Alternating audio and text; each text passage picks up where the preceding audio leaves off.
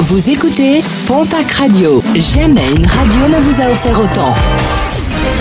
L'information locale à 9h, c'est sur Pontac Radio. Bonjour Jean-Marc Courage Sénac. Bonjour à toutes et à tous. Un incendie certainement d'origine volontaire déploré hier à Tarbes, rue Georges Lassalle, non loin de la place Verdun. L'occupant des lieux est mort des suites de ses blessures. Un périmètre de sécurité avait été mis en place par les forces de l'ordre. Des pétards et une grenade airsoft ayant été retrouvés sur les lieux. Une enquête a été ouverte.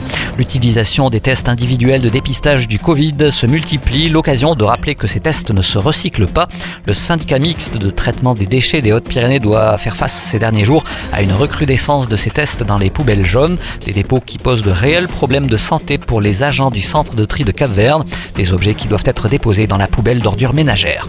À Tarbes, la proposition de Pierre Lagonel pour sauvegarder le parking sans situé non loin de la halle Broban, un parking sur lequel doit être construit une résidence pour les seniors.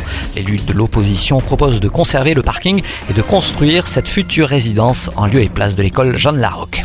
Le programme sportif de ce week-end avec en rugby la 18e journée de Pro D2. Mont-de-Marsan reçoit ce soir l'équipe de Narbonne. Coup d'envoi de la rencontre à 19h30. L'aviron bayonnais recevra de son côté à 20h45 l'équipe de Grenoble. Toujours en rugby national, n'oubliez pas que la rencontre entre le Stadeau et Aubenas a été reportée en raison de cas de Covid au sein de l'effectif ardéchois. Dax se déplace demain samedi à Valence-Roman. En basket, Betclic Elite, dernière journée de la phase allée du championnat.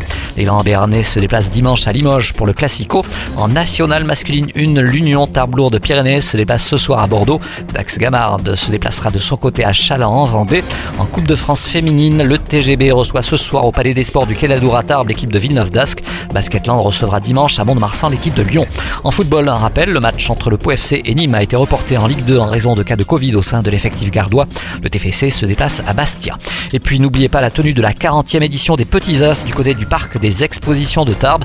A noter que le concert de Amir programmé la semaine prochaine est finalement reporté au mois d'avril et cela en raison des conditions sanitaires.